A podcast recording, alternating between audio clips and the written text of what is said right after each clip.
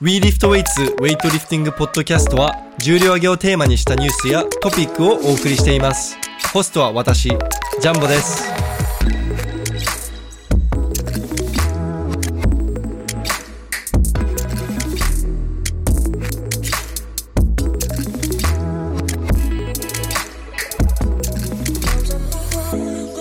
皆さんこんにちは We Lift Weights のジャンボと石田マンですはいということで今日も、えーまた石田なんです はい実はねあのこんちゃんと今週ポッドキャストを撮る予定だったんですけれどあそうなもんちでょっすかと延期になっちゃってあら近いうちにですねこんちゃんえっと まあこんちゃんって言っても分かんないからえっとこんないみつのり選手はいとあと葛西武宏選手に出ていただく予定なので2人ともね今年の全日本チャンピオンで2人ともものすごい PR してあの勝ち取ったタイトルなんでうんそうそうなのでちょっと面白い話が聞けるんじゃないかなと思っていますなのであの来週と再来週のポッドキャストには、えー公開できるかななので楽しみにしといてくださいはいはいで下マン最近なんかちょ俺ポッドキャストを最初はいつも雑談で始めようと思ってるんだけど雑なん談かですかない石田マン最近まあ最近教習所から始めたぐらいですかなな何教習所あそっかそう車の運転免許持ってなかったんでいなんで今まで取らなかったやまあ、まあ、東京住んでるんですけど、のうんうん東京にいる間って車乗らんやんっていういやでもなんかそう素直な大体みんな学生の時に時間あるからその時に取らない、いやそうなんですけどうん、あのーいや免許いらんくねっていうふうにちょっと思っちゃってであのいや免許よりもトレーニングだろうみたいなまあ、それは間違いないです、ね。そうあので2週合宿で行くしか考えてなかったんでうんうでん、通いなんてままず無理だと思ってたうんで、んで、いや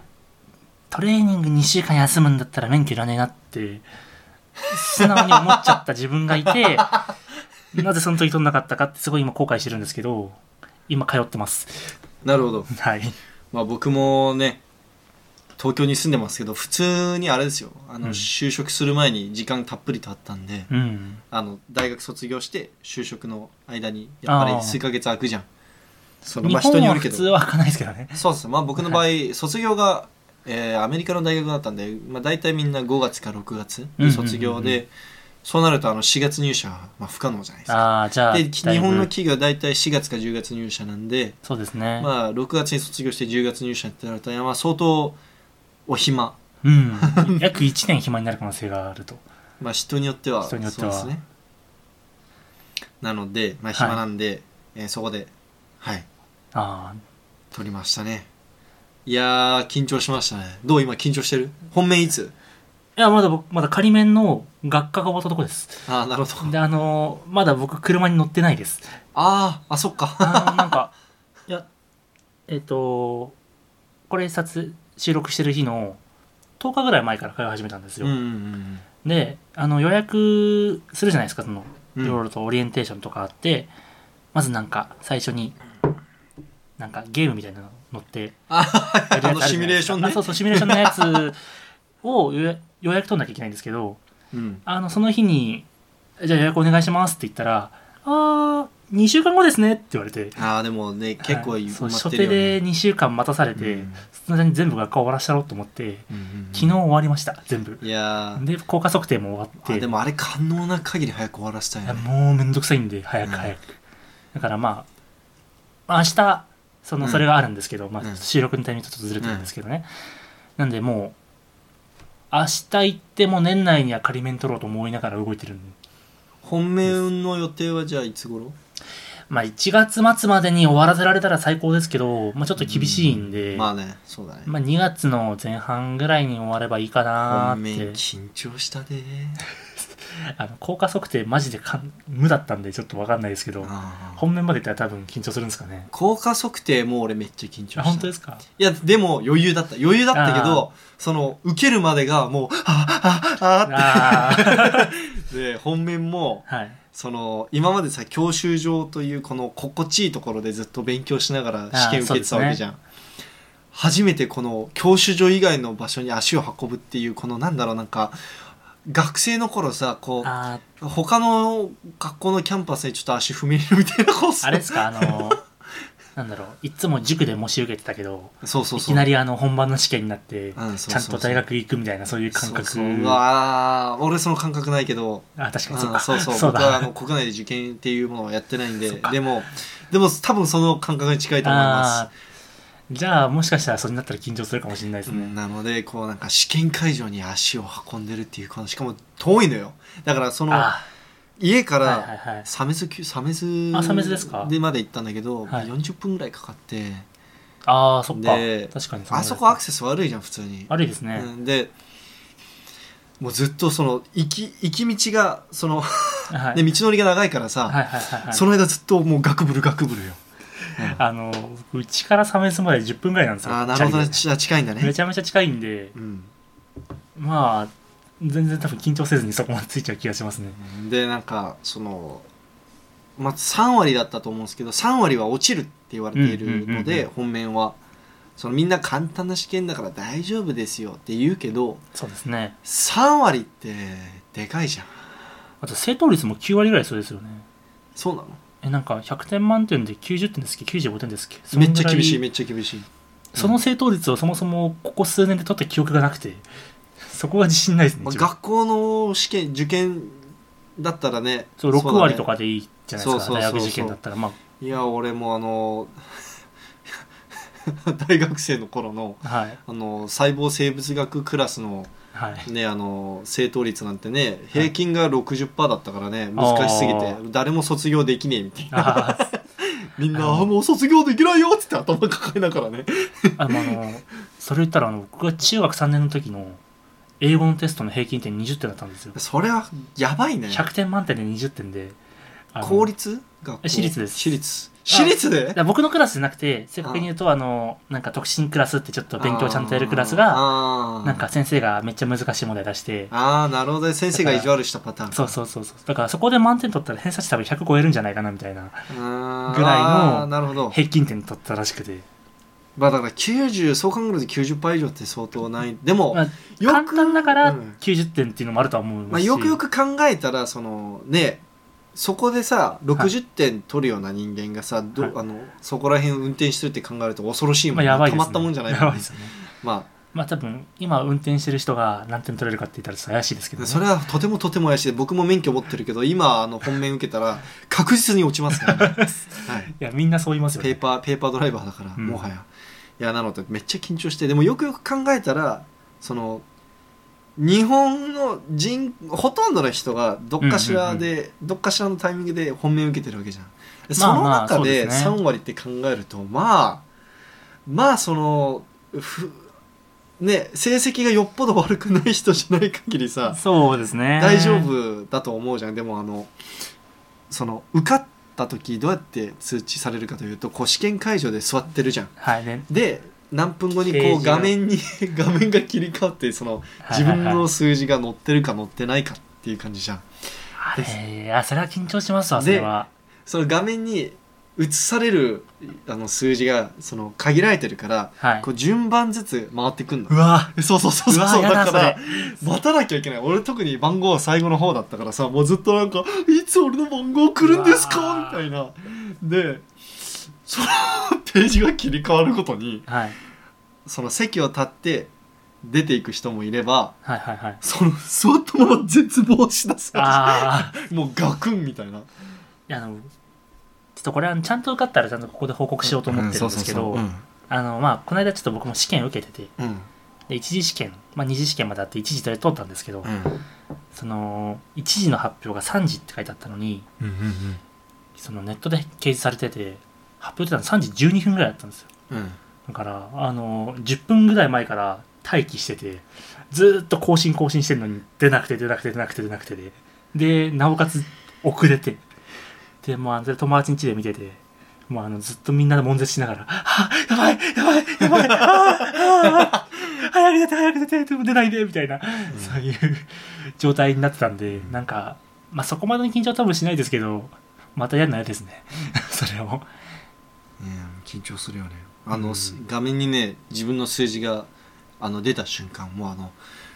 もう地面蹴り上げて思いっきりジャンプしながら「よっしゃ!」って叫びそうになったけど必死にこらえたよね、あ横に横で絶望してる人たちに申し訳ないからあ。それはもうやっていいんじゃないですか。 いやでもおあ前のら恥こずんかなにしい落じゃちんてんじゃん、みたいな思考で行った方が。いやいやいやいやでも俺一人だけあんな簡単なテストを受けあの受かったか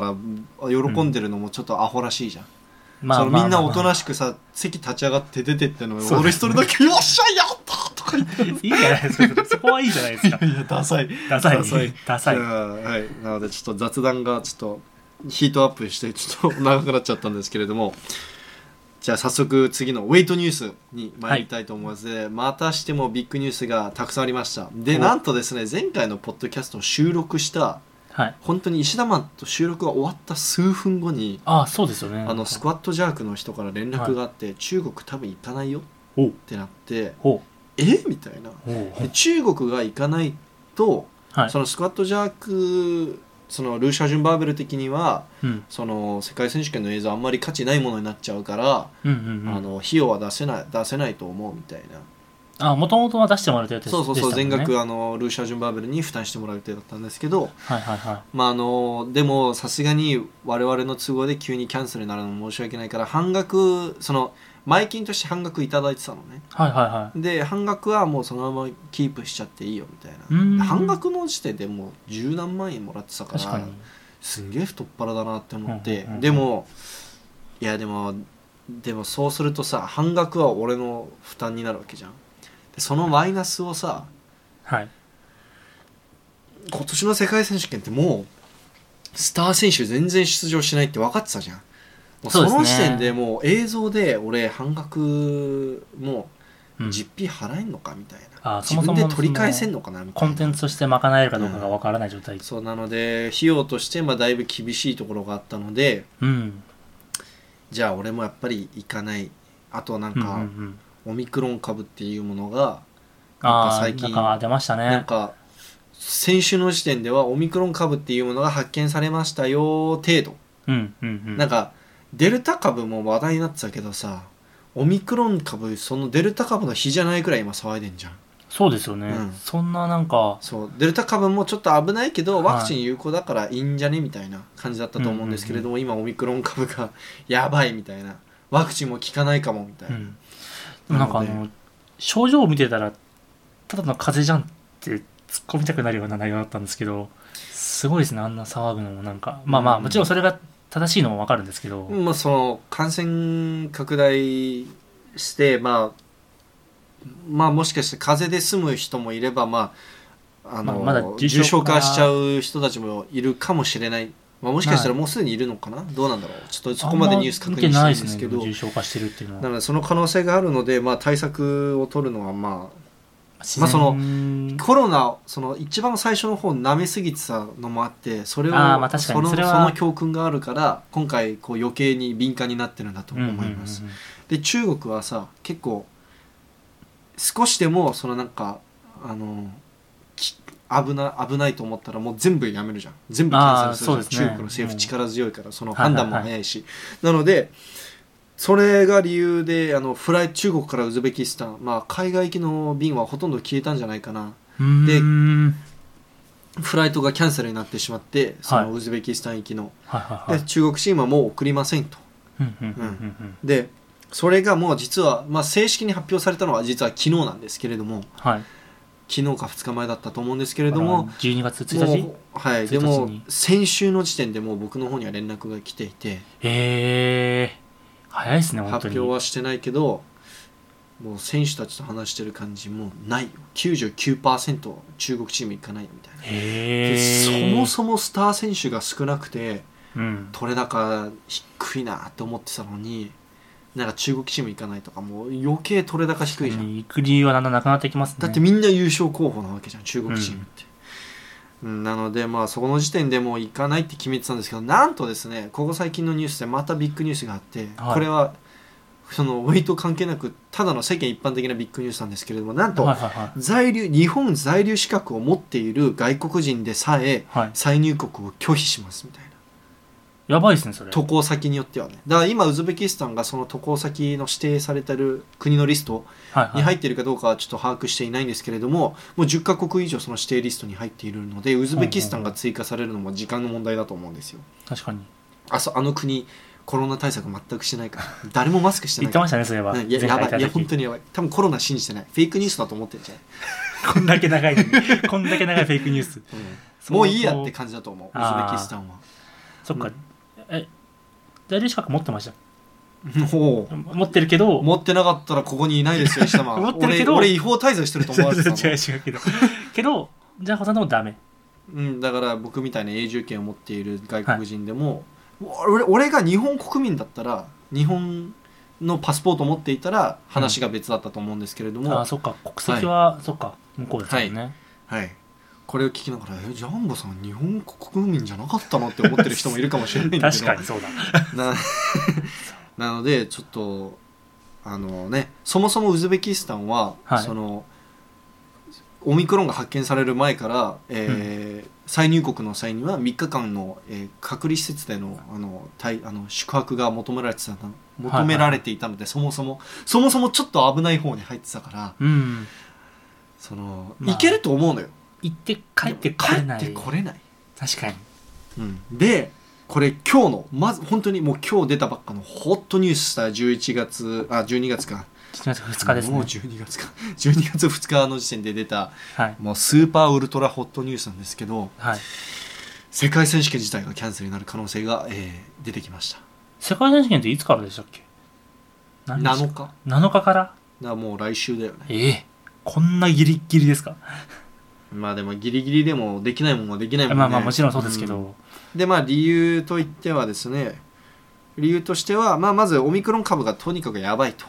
うんでまあ国々があのいろいろそのウズベキスタンに行くのが問題なくても帰ってくる、はいはいは帰ってこれなくなるかもしれないというき、うんうんうん危機感もあるしあとはまあ国によってはそのウズベキスタンの政府の新しい発表でなんか、はえっと、10カ国ぐらいがそのウズベキスタンに入国した際に10日間隔離をしなきゃいけないもう必須になったとうーんだからさ、せん10日 現地入りしてから10日間練習できないとかもう試合出れ、無理です試ね合してる場合じゃないじゃ無理ですね、ん、うん、だからここのこの10カ国に含まれているのがはいイギリスとかオーストラリアとかイタリアとかああだからピザララートも見れないんだあよらオリンピックメダリストのピザラートも見れなくなるしはいイギリスとか結構強い選手いるのに、うんうんうんね、オーストラリアの強い選手2人ぐらいいたんですけれどもアイリーン,、はいアイリーン選手とかあとはあのちょっと名前が出てこないんですけど64の強い選手1人いますし、なのでなんかもうどん全体的に、えっと、この10日間隔離が必要になる10カ国全体的に見ると全員で22名うんの選手が出れないともうそれだけでビッグヒットだよね。でまあ、それ以外はも含めてまあいろいろこうキャンセルしたり出れなくなったりとかしているもしくはその隔離しなきゃいけないかもしれないみたいな、はいはいはい、はい、そうういうのを全部含めると60人以上がその世界選手権出場でしできなくなるえ結構な割合ですねそれもうさないいない うんであとはまあえっとアフリカのアフリカとか香港の人たちがはウズベキスタンに入国しようとした際にもうなんか追い返されたらしいいえ今日昨日か今日でええだからもうそういう状況だからそれはでそう無理ですねこれが影響されてるのがはい選手たちだけじゃないのようんジュリーとか役員の人たちもそっか確かにそうだあの出身の国によってははいもう来れないわけ世界選手権にだかそうですねら審判も入れないかもしれないみたいなじ状ゃあそ態だもかそらも試合が運営できない状態になるかもしれないってそうことそうですそねう開催そもそもあの開催できないだろうし開催できたとしても、なんか選手たちがあんまりいないみたいな、うんうんうんそれはそこまでしてやる意味あるのかなっていう感じですね、確かにまあ今年はオリンピックもありましたし、はいそうオおリでンピかいックもあったから試合をやる必要は本来はないのかもしれないですよね。うんでまあタシュケントタシュケントのあの開催側とえっ、とうん、 IWF とこうあの会議をして明日、うんだから12月3日3日、までには、えー何かしらの発表をおー正式なキャンセルの発表をするかもしれないはいただですねおかしいのがさっきフックグリップのストーリーを見たらはいフックグリップの人ナットはいがウズベキ、ウズベキスタンの連盟の人と話をしたらはいウズベキスタン連盟の人が「キャンセル何の話試合やるよ」みたいなえ返信が来たんだけどえだからうんどうなるんですかねわまだ分かんわなかいんでなすいねですねそれはまあでもでも正直に言いますとこのニュースを見てる感じはこれはい僕インサイド・ザ・ゲームのその世界選手権のニュースを見てるんですけれどもこのニュースを見る限りうん非常に開催するのは厳しい状況にあると思います、うんそうですよねはい、もしかしたらウズベキ連盟はやる気満々でいるのかもしれないけど、うんうんうんうんもしかしたら IWF 側がいや無理無理無理って言ってるのかもしれないまあでも IWF の方に従わなかったら意味が分かんないですもんねうん、そうそうそうウズベキスタン連盟だけで主催できるものではないのないででなのでちょっとあの僕はどっちかと言ったらもうキャンセルする以外もう仕方なくねってちょっと思ってるんですよこのニュース見てる感じうんだっうんうんうんて 審判とか来れなかったりいするやんで無理ですねジュリーとかはい役員とか来れないんだよ。でまあオミクロンの影響で、まあ、IWF のその選挙とかうん組織革命のいざこざもまた延期されてねああまた伸びたんですねでもこれのおかげでオミクロンのおかげって言ったら変なな変な言い方だけど、はいその IOC の、はいあのエグゼキティブミーティングも伸びるんじゃないああだそかっらかそのせ来れないですもんねそうそうだからそのえっとなんていうんだその IWF IWF じゃないウェイトリフティングのそのオリンピックはい存続問残題る存続問題もまたこれで、まあ、時間稼げるんじゃないんですかねうんまたちょっと伸びるんじゃないんですかねまあちょっと何とも言えないですねそこは、うんいいや本当行かなくてよかった、や本だっ当てに俺昨日だったんだよ危飛な行機便危ねマジでだってスコット・ジャークからの連絡1日でも遅れてたら俺行ってたかもしれない、そうです2ね日2日遅れてたら俺行ってたんだよえでドバイで戻ってくる話しかも石田マンの後ろにあるあのスーツケース見えるあれ世界選手権の準備するこれか 今うし石田マンの後ろに僕のスーツケース置いてあるんですけどあれ すごい行く気満々だったからあのスーツケースまで準備してあってあの絶望したからあのスーツケースはあのまだ置いてあるんですよね まだまだあの整理してないえお金どうしましたもう返しましたお金はえっ、とキャンセル料だけ払って返す感じですかんお金そのあ便そののキャンセル俺料のああそうそうそうそうあのコロナの影響でキャンセルされたからあはのい全額返してもらいあました、帰ってくるんですね、うん全部、うんえーエミレーツなんでこれがなんかすんごい安い、あの聞いたこともないような、はいはいあのあのー航空会社だったらあれですけど僕が東アジア行こうとして のコロナで中止になった時にケチって逆にキャあの損するってあいのうキねャンセル料で1万かかるって書いてあってうん瓶の値段がない俺はちゃんと JAL で行こうとしたので全額帰ってきてましそうですよね。あの、片道3000円だったのに。 キャンセルしたら1万円取られるっていう。あ れ無駄じゃん。大損大損 そう無駄じゃん。じゃあ無視しようって言って、乗らなかったですけど。た、うんなのでまあそうっすねいや本当に行かなくてよかった、で行ってたとしても最悪試合が開催してもされてても僕帰ってこれなかったってことでしょまあ、年内には帰ってこれない可能性ありましたよね。最悪うん危なかったです、本当に。た、だウズベキスタンのホテルバカ安いんでここの家賃より高安いんで いや、でも家賃払ってることに変わりはないん で。まあ確かに間違いねえプラスアルファで光ることは事実なんでね。なので世界選手権どうなるか分かんないですあの非常に残念ですねただうん。かわいそうなのが全発組はもう行ってるんですようわ。だから日本チームの全発組、まあ、軽量級の方々ですねだはいはいはいから日本チームだと鈴木里羅選手とかはい。高橋伊吹選手とかあの自衛隊の本木一馬選手とかもう多分現地入りしてるはずなんですよやばいですね。 うん現地入りしてから試合キャンセル発表されるとかつらつらつらすぎないもう、やるせないですよね、本当だに。っ、て 行って帰ってきて隔離して試合もなし記録もなしうん。で隔離が伸びる可能性もある、今のところホテルで3日間ぐらい滞在しなきゃいけないのかなうわーまあ前のアジアとかと比べるとだいぶ短いですけど2週間あったじゃないですか隔離期間えホテルあホテルはそっか違うのかホテル3日プラス2週間なんじゃないのかなどうなんだろ3う日プラス2週間アスリートの場合やっぱ違うのかな選手とかあれビジネスビジネス旅行扱いになるのかなまあビジネス旅行じゃビジネス旅行ですけど、だからビジネストリップ扱いにななるからやっぱそこはまた隔離の、えー規定が違うのかも規則が違うのあかもそこし違れないうんですかうん違う、へえまあ、ただウズベキスタンであの、あまあ分からないかうん、確かあとオミクロン株でどう影響されるかですねにうんだからさ試合もないのにさただたで移動時間何確か日本チーム、えーっとチョコ便ですかチョコ便ないからない存在しないからあ存在しいないだから確かトルコ行ってからの、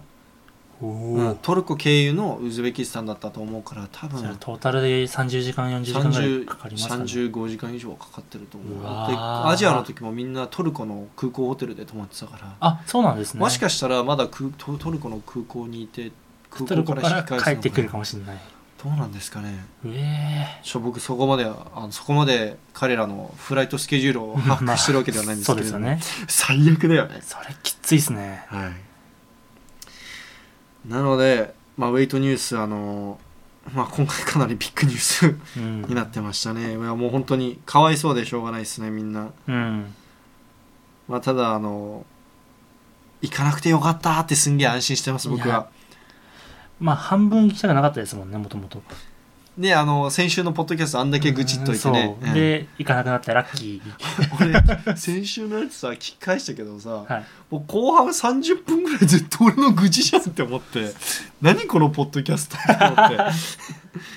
はい、あとはこれは実はあのこれも1週間ぐらい前のニュースなんですけどなんかドイツの、えーはい10代のウェイトリフターが、えーステロイドで引っかかったっていうねわおヨーロッパ選手権あユーロヨーロピアンジュニアかヨーロジュニッア選手なパんですねのジュニア選手権でえーフィンランドで行われたやつですね9月にのそのサンプルから引っかかったらしいですねやっはぱ減らないですね全然いトゥリナボル、まあ、トゥリナボルつってあの蛍光剤はいのステロイドなんですけれどもトゥリナボルはもう、まあ、ロシアがすんごい有名ですねみんなトゥリナボル使ってるみたいなへえそうそうなんか国によってつあのなんか好みの薬が違うみたいでロシアはトゥリナボルが多くて、はい、ブルガリアはダイアナボルが多くてみたいな、ああそうなんですうんね、だからひでドイツといえば最近はずっとクリーンでやってるイメージがあったので、うんちょっとびっくりですね、ドイツあんまそうですね引っかかるイメージないですよねはいなのでこの選手が誰かというとビッキー・シリッティング18歳ですね、はあのアナボリックステロディハイドロクロロメメチルテストステロン蛍光トゥリナボルになります。 あ何にも分かんなかったです今あんなのこれもよ読みながらよく分かんなかった です。分かんなかったはいまああのヨーロピアンのユースではいあの63キロ級で、まあ、女子女性の選手なんですけれども、うんうん12位だっただからそんなに目立ってないあののみみんなのレーダーに引っかかるくらい強い選手ではないんですけれどもそうですねどんぐらいあるんだろうなそのぐらいだと80の100とかそれで弱いかでもそんぐらいじゃないそんぐらいかなそんぐらいだと思いますよでまあまあ逆に弱いから取ったんじゃないってあーいう意見もあると思いま確かすにけれどもちょっと久々にあのドイツのドーピングドイツからで、ね、ドーピング要請がありましたっていうことで、まあうん世界選手権キャンセルに比べたら大したニュースではないかもしれないんですけれども、まあでもはいほらここ最近あまり捕まったってニュースなかったじゃないですかなんかこういう人じゃなくてちゃんとそのさトップクラストの人ッがプクラスの人捕まってほしいよね。うんあだってあいつらが一番あいつらっていうとまたなんかジャンホ口悪いぞってみんなからねバッシング食らうんですけれどもそれ言われたことありますコメント欄でよく叩かれますね YouTube で、はいなるほどなのでまああの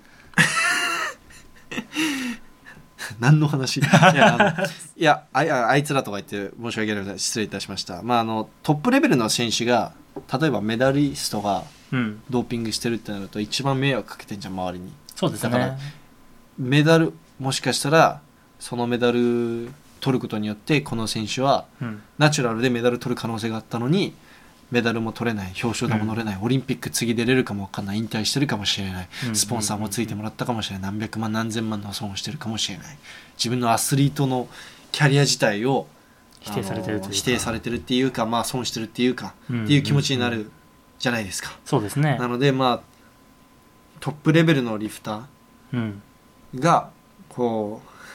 うをもっとこう厳しくテスティングあのうん検査してほしいんですけれども、なかなかねうんうん上がってこないですね最近怪しいのがたくさんいますいまいましたんですけどね、本当に ねうん誰とは言わないですけど 誰のことなんですかねねえでもはいパッと思い浮かぶだけで多分45人はさっと出てくるもし俺がはい全自分の財産をはいかけてこいつ黒だってあの言える選手いるって聞かれたら真っ先に答える選手が一人いやすいません34人ぐらいいますね えでもその真っ黒感で言ったら僕はもう席に一人出てくるのはもああなるうほ多ど分共通認識じゃないであすか、まあ共通認識だとと思いますなので、うんまあそれぐらいそのウェイト長い間見てる人からするとあもうどっからどう見ても黒な選手が結構今いるんですよまだ、はいそうですねね、みんな捕まってると思うでしょてあの検査厳しくなってそうじゃないんですよないんですよねなのでこの話だけであと2時間ぐらい喋れるんでこれぐらいにしときましょまああのバンされます ワンチう、ャン、はい、で次のトピックは今何 分だはい、えー続きましてリフターズハイライトに、はいえー行きたいと思います、はい最近僕ちょっとすんごい見てて楽しいのがこんちゃん近内光則選手が、はいまあ、73キロ級にしもうしっかり増量してるじゃないですかそうもでうすね動画見てて分かると思うけどちょっとでかいじゃんでかいですすねなんか最近は、なのでなんかこの間もまた150キロスナッチしてて、うん試合ベストが150で、まあ、人生練習ベストうん151なんで、まあ、相当調子 が、そうですね、うんなんかスナッチは本当に宮本を超えてくるかなぐらいのうん勢いが今ありますよねまあ、もともとちょっとスナッチ強めだしねこん確かにこんない選手でジャークも181キロうん1キロ人生 PR 床から、うんまああのボックスからだとクリアンドジャークで185までやってるんですけどうん6級時代に、ただあの1811キロ PR するのに3年かかったみたいですねまあ減量してたんだねやっうんぱ67で出てたんでやっぱなかなかベスト出すのは難しいですよねこんない選手をインタビューしした際に言ってたのが、はい全盛期は6級だったと6級の頃に比べたら全然練習も試合もはい記録が良くないって言っててあー、まあ、うんやっぱ減量する分怪我とかのリスクも上がりますしやっぱ難しいんですかね、なんか重心がよく分かんないっていや僕分かんなくなったって言ってた、うーんうん、体の使い方がなんかう今はななんか今の方が力でやっちゃってるって言ってた昔はなんか、へー昔はセンスでやってたみたいな、 えよく分かんないですけどね、ー、なんかセンス感はすごいありますけどまあ、今内選手結構感覚に頼りながらあでリすよねフティングしてるんであとは、えっと、246キロバックスカット PR ついこの間強 245PR したばっかなのに、めっちゃ強いですね74でな73かうん、パワー7374は7 パワーに持今ってかれ頭がる持ってかれました今でそうですね73で250付近やる選手なかなかいないですねそうですね世界的に見てもあんまりいないですねあんまりいないんじゃないですかてか多分73のリフターだったら今一番使う使ってるの多分こんない選手じゃないですかね、日本でってこ日本で、とまあでも比べる対象が宮本しかいなくないですかまあ、山根選手とかあ山根選手山根選手のバックスカットどれぐらいなんだろう確かにでも250見とたかことないっないすねと思うんですけどね240はできそうじゃないでもなんかどうなんだろ山あう、うんなんか想像つかないんですよね、 23040ぐらい意かな外まあ多分そんぐらいかなと思まうあ、んです宮けど、本222とかなんであんま参考になら ないはい222とかどうやって上げてんのってなりますけどね222 ねうんもう僕からしたら理解できないですよ何を使ってクリーンしてんのどこ本当に あの失敗したら絶対立てないクリーンもなかなかすごいですよね、あとはまあこんちゃんはこれぐらいであとははいモラディ、モラディがあのーそう僕もずっと腰痛かったり肩痛かったりしてあんまりすごい重量やってなかったんで、最近はもうほぼ毎週のように200 180の220とか180以上230以上とか、うんなんか体型も戻ってきましたよねねなんかアジ昔ア選手権の時ちょっとねただの小デブあ小デブじゃないお小デブ小じゃないなうーんとなんかちょっとめちゃめちゃ言い方悪い言い方するんだったらその辺にいる太ったおっさんだったんですけどうん最近ちょっと筋肉がたくさんもついてるその辺のおっさんに変わったなっていう、なんか質なんか 質量がねなんか密度が濃くなった感じそうのそうそうそうそうあのなのでモラディ選手あのかなりあの全盛期に戻ってるんじゃないんですけど、まあ、前世紀の頃はしょっちゅう練習で190の235とか240近くやってましたけどスナッチベスト205ですもんね205やってました ね そうどういうことって自由があったんで、うんもうねもうフフェイクプレートなんじゃねっていうぐらいおかしい重量やってたもん フねェイクプレートだと思ってましたね一時期ち ょっとあのこれ何何キロみたいなただ残念ながらそあんだけ調子上げたのに世界選手権キャンセルのね可能性があるっていうねやっぱ年齢的にもどうしても全盛期はもうあと本当少ししかないと思うんで、うんそのなんとかちゃんと重さを扱える間に試合やってほしいですねそうですね怪我なくパリは厳しいんじゃないんですかねギリギリ体が持つかどうかでいすや本当にそうですよねシャオジュンと違ってもうボロボロだからうんその、まあ、シャオジュンもまあちょっとボロボロなんですけれどもシャオジュンに比べたらモラディはもうあの もう崩壊直前怪我しまくってるんでねそう手術2回してるんで、うあのキャリア復帰不可能ですよって言われたのをはいなんかドイツのめっちゃ有名な医者に手術してもらって、なんとかキャリア延命してる状態なんですよええそうー、そうそうじゃあもう本当にギリギリです、ね、わざわざドイツ行ったんで手術のたすめにごいなのでドイツの科学は世界一っていうねあの分かんないかわかりますけどねわかるわかりますこれ聞いてて分かんなかった人はぜひあの「ジョジョ2部 を」「ジョジョの奇妙な冒険」2部を見てくださいあれキャラの名前だったっけえーっと名前が出てこないあのポーズはわかるんですよ打ってる時のあのそのセリフを言ってる時の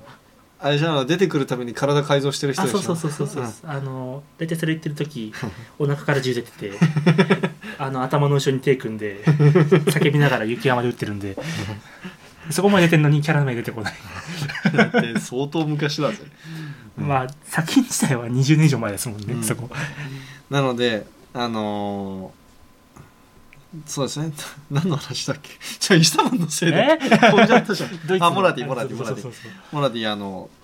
あとどれぐらいしゃその今のコンディションをキープできるかちょっとね、よくわかんないですねうんあとは、えーリフターズハイライトあ山根選手さっきも出てきたんですけど山根選手あのねはいボックスから180キロ2レップクリーンしててまあ弱はしてないんですけれども強っでも2レップクリーンボックスからだとしても相当強いんじゃないですかね87ぐらいはできるんじゃないですかねそしたら、まあ、きゅうまく乗れば90までこんボックスからのクリーンだけで見たら今内選手とほぼ同じぐらいじゃない182レップってそうですね確か本に、内選手の床からのクリーンベストが185なんで、うんまあ、試合でもクリーンしてるけど、本当同じぐらいじゃないですかねそしたたら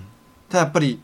180キロ以上弱できるとしたら、うんまあ、今内選手ですかね山根選手まだ、うんうんうんうんいやでもできそうだな山根選手180ぐらないんかはうまくはまればそうっすね取れ高ない気がするんですよ、ね、 170175は絶対できるんですけど、うんうんうんうん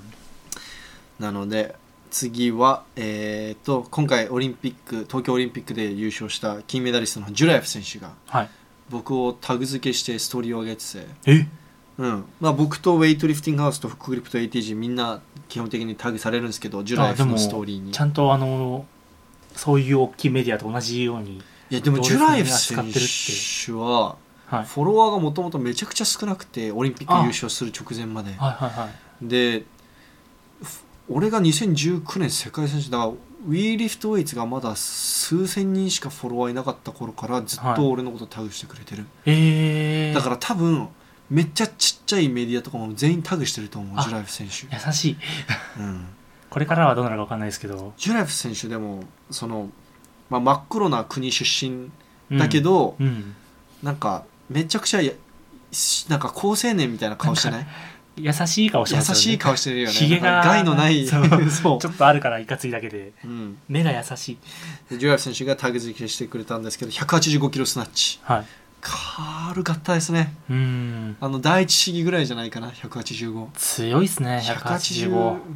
195190195って感じまあ練習で200取ってたんでうんうんうんただですね全部右肩に乗ってるんですよちょっと見てて怖くなるような試技っていうかスナッチする時大体全部右肩に乗ってるんですよ邪悪もじゃないですか結構なんかそうそうそうそうそうだから全部バランスは悪いですよねはい、なんか山本さんが見てる時うーってなるの、まあ、ひ 肘が怖いからああ、あの、昔の、そうそう そうやつトラありウまマがしたあもんるから、ね。でもまあジュラエフ選手もモラディ選手に続いて、まあ、絶好調うん。まあこ今回のね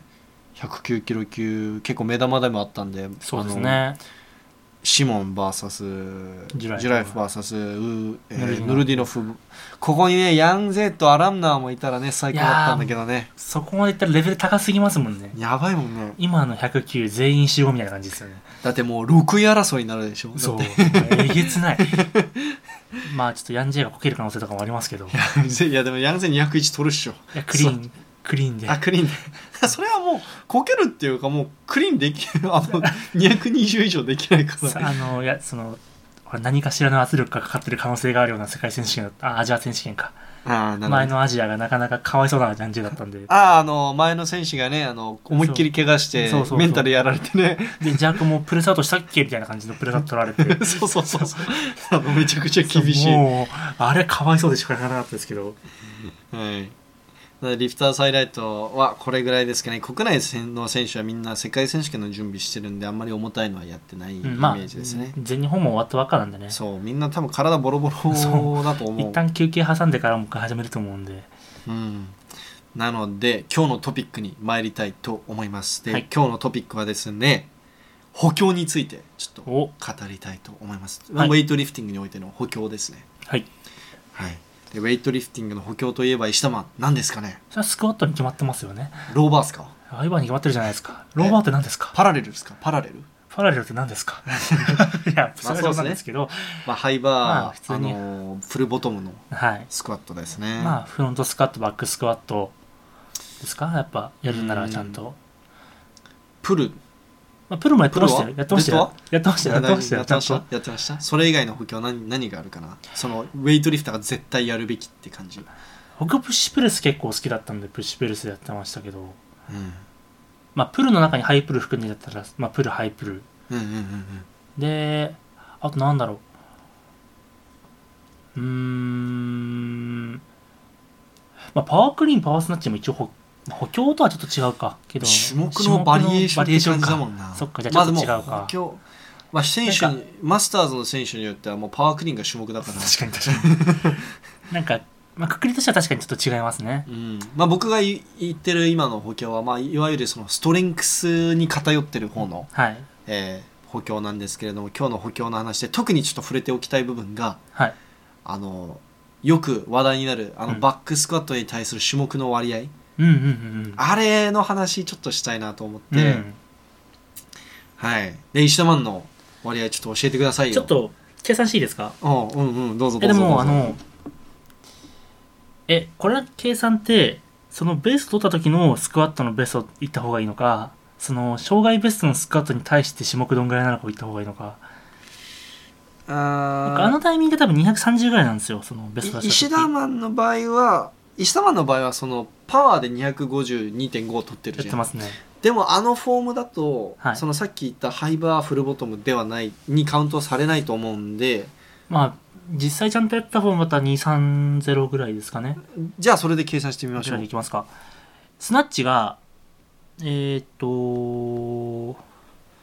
っと、50%。わ50%あ でも意外 割と割と耐え、耐え。とうんたあの俺40 42%とか想定してたんでちょっといや意外とあの250対3ぐらいであなるほどですすでジャークがまあ60%ですかね、 60%はい、でクリーンが63%まああ低いですよねめちゃめちーゃまあでもこれは特殊なのが石田マンの場合、あのスクワットをやってる期間がね長かったとでまあパワーの試合も出てたしまあウエイトに全振りしてた時期はそんななかったっていうのはありますねあと石田もあのおかしいくらいスクワットに 取りつかれて取り取りつかれたかいやいやのでようもにでもスクワットしてたじゃんあのー240あ230ドルまではうんうん週34とかでやってたんですけどうんうんその辺でやっぱ怪我が結構しやすいなって思ってそこから僕週2でしかやってないんですよずっとスクワットはあそうなんだ実はへえただその日のボリュームだけバカみたいなボリュームにして あだからもう一日に凝縮してるみたいなあそうそうそうそうそうだから週2じゃないと持たないみたいなボリュームにしてたんで、うんまあちょっと山本さんに聞かれたらそんな名誉と言われるかもしれないですけど、うんうんううんうんんまあ、僕の中だとちょっとこれ以上やると怪我するなぐらいのそうです一応ね、ギリギリを攻めるつもりでスカートやってたんでうん、まあウェイトやってる期間はやっぱスカートちょっと弱くなっちゃいましたよねそういう意味ではまあそのでもね石田マンちょっと待ってぼ俺のも計算してみていいじゃあはいちょっと、僕もりあまり理想的ではないんですよなんかうん理想の数値のちょっと下ぐらいだからちょっと待って、ねちょ僕のベストの数字はここで言わないんですけれどもあの内緒なんでねあそういえば前回当ててる人いましたいるわけないじゃんおっとあのキーホルダ僕スナッチが59.4%ですーおーで、えークリーンジャークが74.7%で結構チャーカーですねそう見るとでえっ、とクリーンだけ見るんだったら76.5%ぐらいじゃないですかねクリアンジャーク強いですねそうなの意外といやでもでもスナッチ本60%だった当ら本当のジャーそカーは80%やってるから、ああそっか、うんああそっか確かにでまああの教科書によく書かれてる数字が、はいえーバックスクワットに対してスナッチが60から65%うんで、えークリーンジャークが75%から80%、うんって言われています、まあ、選手によっては85%とかもやりますけど、うんうんうんうんうん宮本選手とか90%とかだっけ なんだっけなんかとんでもなかったですよねね。逆にちょちょっと待ってね宮本選手確か、 190。えー191練習でやってるから191で計算するとして221か2やって1だったと思うんですけど。 86%パ ー。とんでもいやなもうい。フロントスクワットじゃんあフロントスクワットの割合じゃんジャークがちなみに90.4パーです。ああなるほどそうだね200キロやってるからね200やってるから。まあ、宮本選手の場合その、まあ、今、いろんな選手、まあ、その石田マンの割合も言っていろいろ出てきたと思うんですけれども、はい結局その、なんでこんな偏りがあるかというと選手によって練習の内容が全然違うわけじゃん。うんうんうだんから石田マンといえば、まあ、その比較的スクワットの練習が多かった。そうですでね。僕。はその ウェイトを始める前はスクワット一切ほぼやってなかったんで、うんうんあの1ヶ月に1回やればいや俺今月偉いって思ってたんでなんで、まあ、僕はウェイトを始めると同時にスクワットを一緒に始めて、まあ、できる限り偏りがないように、うんうんうんあのメニュー組みながらやってきたんで、まあ、あんまりこう どっちでもないじゃん俺って別にすまあごそういですね割合高いわけでもなく、低いわけでもなくで宮本選手の場合あの、まあ、プルの練習が多いで、うんうんうんスクワットの練習あんまりやんないので、まあ、そうです。まあ、わかんないですけど。あと種目のイメージ練習がめちゃくちゃ多いらしいです。あひーたすら種目で追い込むみたいな。なのでやっぱりそこでこういろいろばらつきが生まれるわけでがはいはいはい。でそれ以外にちょっとこれツイッターでも以前シェアしたことがあるんですけれどもはい。これ日本チャンピオンたちのバックスクワットに対するスナッチジャークの、えー割合これは試合記録ですねはい。で持田選手が、えーまあ、バックスクワットベストが305キロぐらいなんですけど持田選手59% はい。えスナッチですね、はいであの俺持田選手とスナッチ割合同じなんだうふっおお、つって本当だ。じゃあ、スクワット310キロまでやれ ば。無理っ すね寿命が来ますね310やる前に310ですよね、確か。 305です、ね、 5か、5か。 5で何回もやってるけど本人曰く310無理って言ってるけどやってないだけだと思います、あーはい、でクリアンドジャークでは73%もうちょっとそれも上じゃないですか、パーセント。あー僕の記録なんてね 高校生でもできるんでなんで、えー、と山本選手が、まあ、山本さんはねスクワットが321までやってるんで、まあ、スクワットがそうですバねカ強いとで、51%スナッチで、うんああこれオリンピックの前だからもうちょっと高いのかな今はもう53ぐらいなんじゃないかな今今だとああ、そっか、うんそうですねこ。の時まだ165とかで計算してたかいらますか今168 168。で練習ベストが170170でやってやってみ170練習ベスト170だ53%パーですね。 53%パーかあ、うんまあ、言った通りですね。うん、53%の60若干に67%うん。であとは金内選手が62%の75%うん。いや高いな金内選手やっぱりいやー、まあ、バランスいいですね、確かバに。ランスいいねこうう金内選手意味ではちゃんと。で村上選手が52%の63%山本さんと似てますねやっぱまあ、村スカウトが強いと、上360やってるんだっけ360ですうん、なのでまあ 今はちょっと違うんじゃないですかねあまあでも言うて1キロかそうそうそうそっかでじゃあそんなに糸数選手が59%73% いや強いなバランスいいっすバねランス良くてしかあ持田さんと同じなんですねしかもうん、で宮本選手はもう100の120%いや冗談です えそうですねあの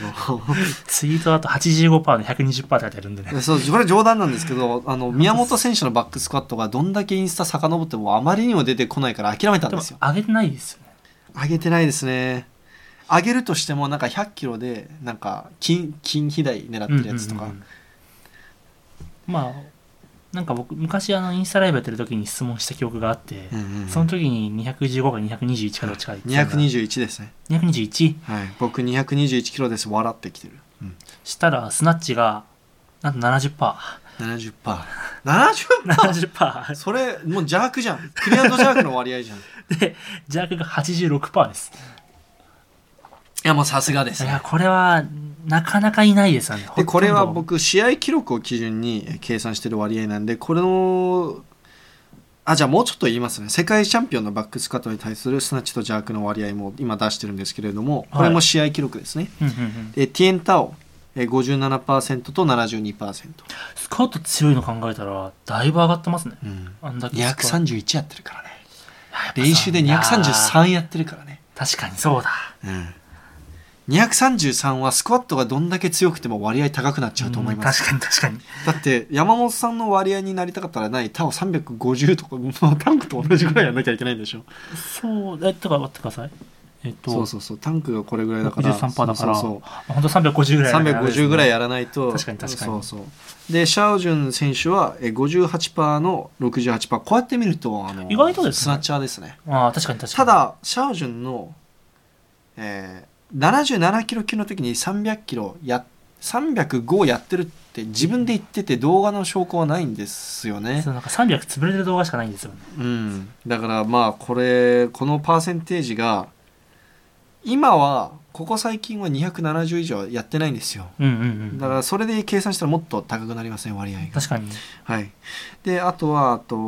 ルーマニアの、えーはいロレダナ・トーマ選手、えっとはい64の世界チャンピオンうんあ世界チャンピオンじゃないや、えっとヨーロッパチャンピオンヨーロッパチャンピオンなんですけど、まあ、スナッチがめちゃくちゃ強いイメージですけどはい57%の68%あ意外とまあ高いですけどそのスクワット200キロまでやってるんですよ。だあーから女性でスクワット200キロまでやってると、あのあーす種目どんだけ上げてもやっぱり割合が低く見えちゃ確かにう。で、あとはリリア・バレンティン、僕の大好きな、えーはいリリア・バレンティン選手。まあ、多分近いうちに引退すると思うんですけれども、63%の74%です。すごい超スナッチャーだはい。へで、ーただですね、リリア選手ね、バックスクワットを、はいあの2、3レップ以上やらないんですよ。1レップを狙わないんですよ。だから多分狙ったら200キロ近くできると思うんですけれども、本人曰く、私足強いからスクワットいらない。あインタビューで言ってたんで、あかっこいい180キロ2、3レップでいければいいやって言ってて、あーそれ以上やったら怪我のリスク増えるだけだし、ウェイトリフティング、ウェイトリフターはスクワットは種目じゃねえからみたいな感じだったと思いままあまあまあす。そうですねはい。で、あアラムナウ、えっ、と、ベラルースのアラムナウ選手は61%の72%。あもうスナッチャーなんですねやっぱ200キロまでスナッチしてるから。確かにはい、 そうだ200キロまでスナッチしたらバックスクワットがどんだけ強くても割合高くなります ね。 300キロやっても66%ですもん ねそうですね。はい、でもそれ以外には2017年の世界チャンピオンのアーリー・メンデス選手ははい57%、72%。あバランスいいですねバランスいいですね、こう見非ると常に。うんで、これを見ていくと、やっぱり気づいたと思うんですけれども、60%以上のスナッチと70%以上のクリアンド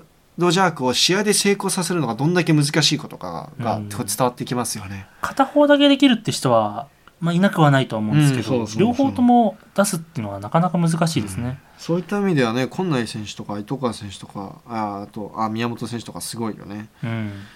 なので、まあ、このトップレベルでもこんだけばらつきがある。で、教科書には60の65%から、えースナッチがね、はいで、ジャークは75%から80%って書いてあるけど、教科書厳しいですね教科書が非常に厳しい。で、よく僕も練習場で、練習場で、あのその来ている選手たあ選手たちじゃないその練習してる人たちと話すときにはいいや僕スクワットこんぐらいできてるからあと1 0キロぐらい弱できるはずなんですよねってよく聞くじゃんあーよく言うじゃん、いますねみんなでもはい無理じゃねって思うじゃん、僕も思いましたよそれ、うん何回も計算機入れてスクワット入れたら弱う193って出てきて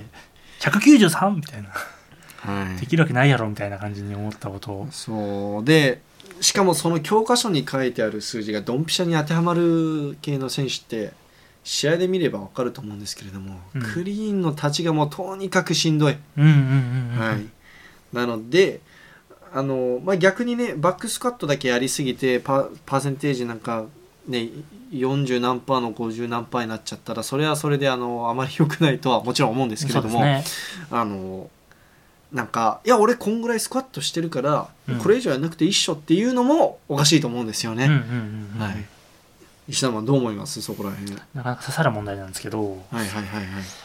まあ、もちろんスクワットは強いに越したことはないのは間違いないですそのやっぱあくまでもうんうんウエイトリフティングが、まあ、クリアンジャークだけで言ったらクリーンだけする競技じゃないんで、うんうんジャークまでって考えた時にどこまでそのクリーンのダメージを抑えられるかって考えたらやっぱそのスクワットが強いからクリーンが楽にできるっていうのは絶対に大きいことだと思うんでジャークの確率に成功できるっていう意味では大事なんですけどでもまあもう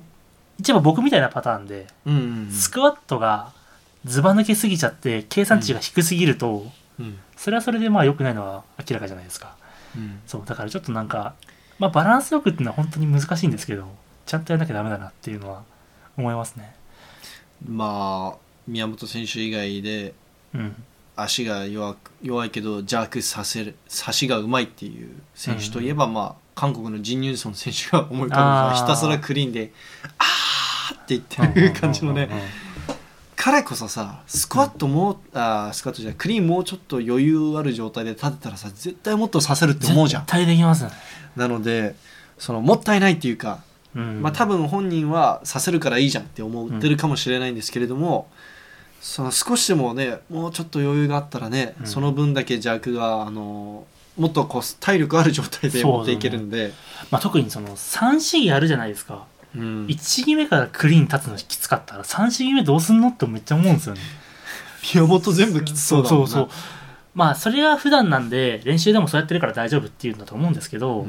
うん僕の感覚からするともう忘れがわか らないあもう立ちが重い時点でもう弱無理だろうってなっちゃうんであーそこで諦めちそゃううでね3試技目までそれはむ体力持たない精神的にもきつい僕もそっち側だったんですよねもともとあ あの115初めてクリーンした時あはいジャークがなんか100キロとかだったんですよあだあからいや立ち軽いん基本た立ち軽くてうんうんうんジャークいけるっしょみたいなじゃああでもあじゃあジャークはいけないみたいなクリあーーン立ってるけど立てるけどみたいなジャークでクリーンも重い時はもう絶対ジャークでいけないみたいなでもなんか最近はなんかジャクリーンどんだけ重くても上でちょっと 息整えてからいけばはいジャークいけんじゃないみたいなあ感じなんですよねでも思います最近あのそのクリーンの失敗率がジャークに比べて上がってきてるんですよ僕ーあそうなんですかうんそのプルでなんか前に取られてあもう無理だってなっちゃうよで潜ってもその前でとキャッチしてるから、し立ちがめっちゃしんどいみたいなああそこでもうちょっと足の余裕があったら、あはいはいはいはい絶対刺せたのにみたいなあれ確がかにいやだからうーんでもやっぱり種目大好きな人は種目ばっかやっちゃうしスクワット大好きな人はスクワットばっかやっちゃうもんね、間違いないですうんそこをバランスよくこれ持田選手も言ってたんですけれどもやっぱりはい練習のこう割合をこうどう分けるか、うんパーセンテージが重要って言ってたんで、うん、あのまあでもこれもう一個言言えるのが僕とかはもう先にスカッと結構重たいのが上がる状態からうんうんうんウエイトを始めちゃったんで、そのどうしてもスタート最初の時からもうパーセントに開きが常にあった状態なんですよそうそうそうだからその何もない状態からやるんだったら何かを強くするっていうよりはそのちゃんとバランスよくやった方がいいと思いますうんうんうんもちろん先にスクワットが上がるっていうのはめちゃめちゃそのプラスな部分なんでだって練習楽だし うんまあねそう他の人と比べて なんか種目やってても疲れないよねまあ疲れるけどそのスクワットのその余裕がそうそうでそうかいと他の人と比べたらうんクリーン立つ部分は無だしいや俺石田マンの昔の練習動画見てるとあこれ練習練習楽しそうやなってこ う絶対クリーン俺ほ本セット基本的に全部、はいうわーって立ち上がってるからあクリーンあの乗っかりさえすれば無でしょみたいなぐらいの気持ちだったんで石田は結構普段の俺の練習見てるからはい分かると思うけ見てまどすクリーン基本的に重そうでしょ最近でもなんかうまく立ってるなって感じしますね頑張ってんだよ結頑張ってんだよそれ はそれは頑張って頑張ってる頑張ってあのうーって言わないように昔の方がきつそうだったなって昔もう基本的に叫んでましたねそう よく見てましたよあの116キロジャーク取った時とか160キいロや116キロあ116キロ110あれやばかあったよなれあの時止まったんだねクリーン立つ時にあーあれあれあれやばかったねもうよく覚えてますそういう のはあれでもやっぱ115じゃあない115かあれは115であの僕も絶対立てないと思いましたあれうんは、クソ粘ってどうにか、あのマックスのフロントスクワットみたいなやつだったそうそうそうそうもんねまあでもそれが多分その何もやってない状態からウエイト始めてんはいはいはいなる時の自然な動きなのかなっていうふうにはそうですね思うんですまけあど、特に若い頃から始めてる人だったらみんなバランスよく練習してる人が多いと思うんでそんなスクワットうんだけやる時期とかあんまり作れないですないよよねなそもそも監督も許してくれないと思う、うん高校とか大学3の監年間し督がかないんだからバランスよくやれってうなるん、とスク思うワッんトでばっかやってたらお前なんで種目やんねんだってなっちゃうから、怪我じゃない限りは多分やらせてくれないですよね、うんねうんだから僕が思うにはえっ、とこれ僕の個人的な僕コーチでも何でもないんですけれども、はいはスイートスポットは55%から60%の間スナッチだったうの、んうんで、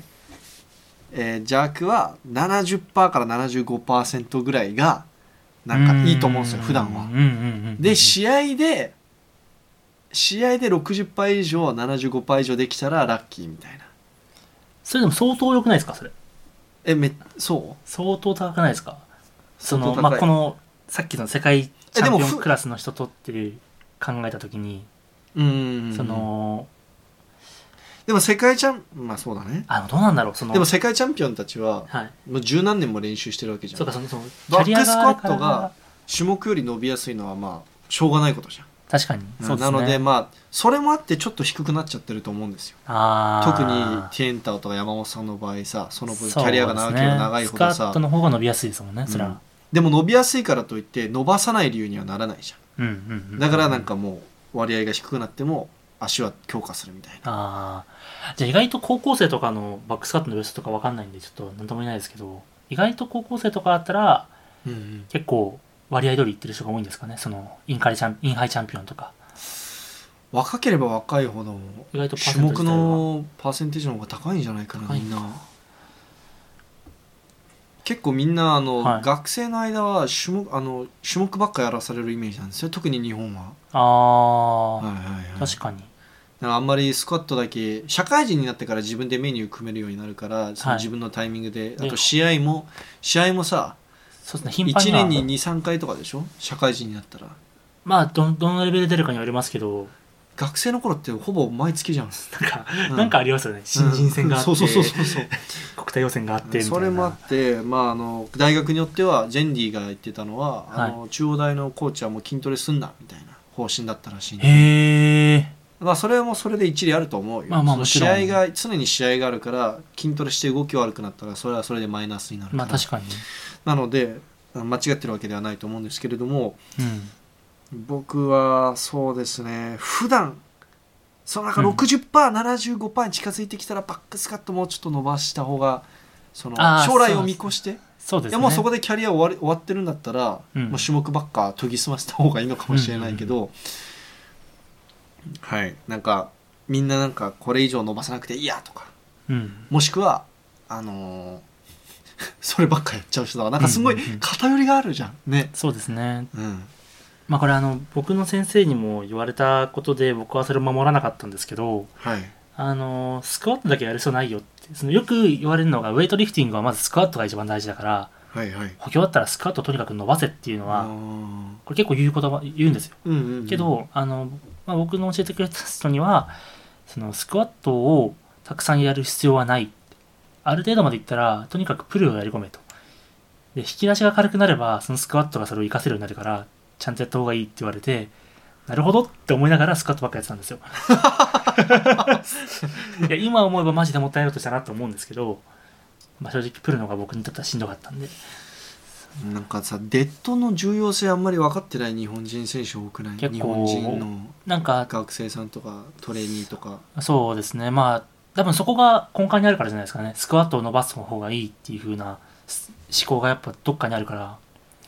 あとなんか体型的にスクワット好きになっちゃうのかな日本人とかまあ、僕みたいな体型の人が多いんだったら、多分そうなりますよね。そうやっぱスクワットの方が上がっちゃう人だったら、やっぱどうしてもスクワットやりたくなりますよね。で逆にそのヨーロッパのアメリカの方とか行くとやっぱり、あのプルばっか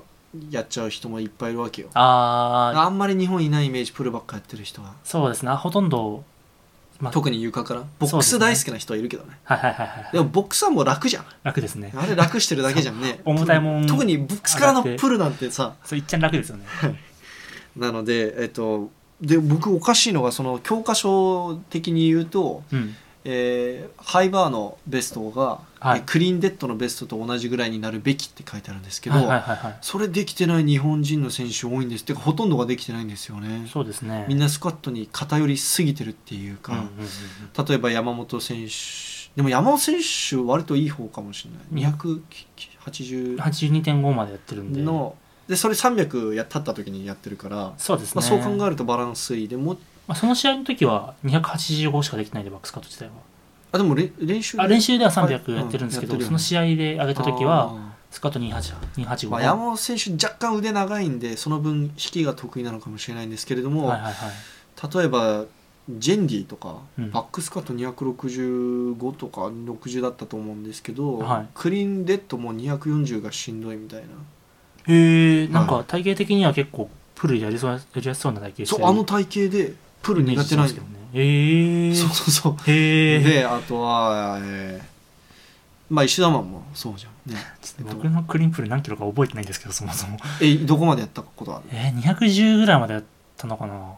けどクリーンプルと呼べるかどうかちょっと怪しいえーもうほぼ腰曲がっちゃってるみたいな感じそもそもあまあ多分そんな感じですねなんか靴履いて普通のデッドやったみた いなあそうそうそうそうそうそうなるほどスナッチプルは175ですね。うん180は上がんなかった覚えがあるんで。ああそうなんだはい。まあまあウェイトだとねあの姿勢の方が大事だからねそうですねの低重量よりまあ、それもちょっと腰若干ひん曲がってましたけどね。175は。 いやまあしょうがないよまあまあまあまちょっとはしょうがあ。ないんそじゃなのい時スナッチ多分105がベストなんで。ああだからヨーロッパだと結構あのスクワットイコールクリーンレッドみたいな人が多いんですよね、あーじゃあ結構そのスクワットに対してのバランスが良くなる。まあ、体型的な問題もあると思うんですけど、まあもちろんまあ腕もちろん腕足が長いんで、まあ、どうしても、まあ、デッドリフト系のエクササイズの方が強いみたいな、うんうんうんうんでスクワットは苦手みたいなうんうんうん。人が多いと思うんですけれども僕はあのそのあんまりねばらつきがない方はだってクリーンデッウェイトでいうクリーンデッドって、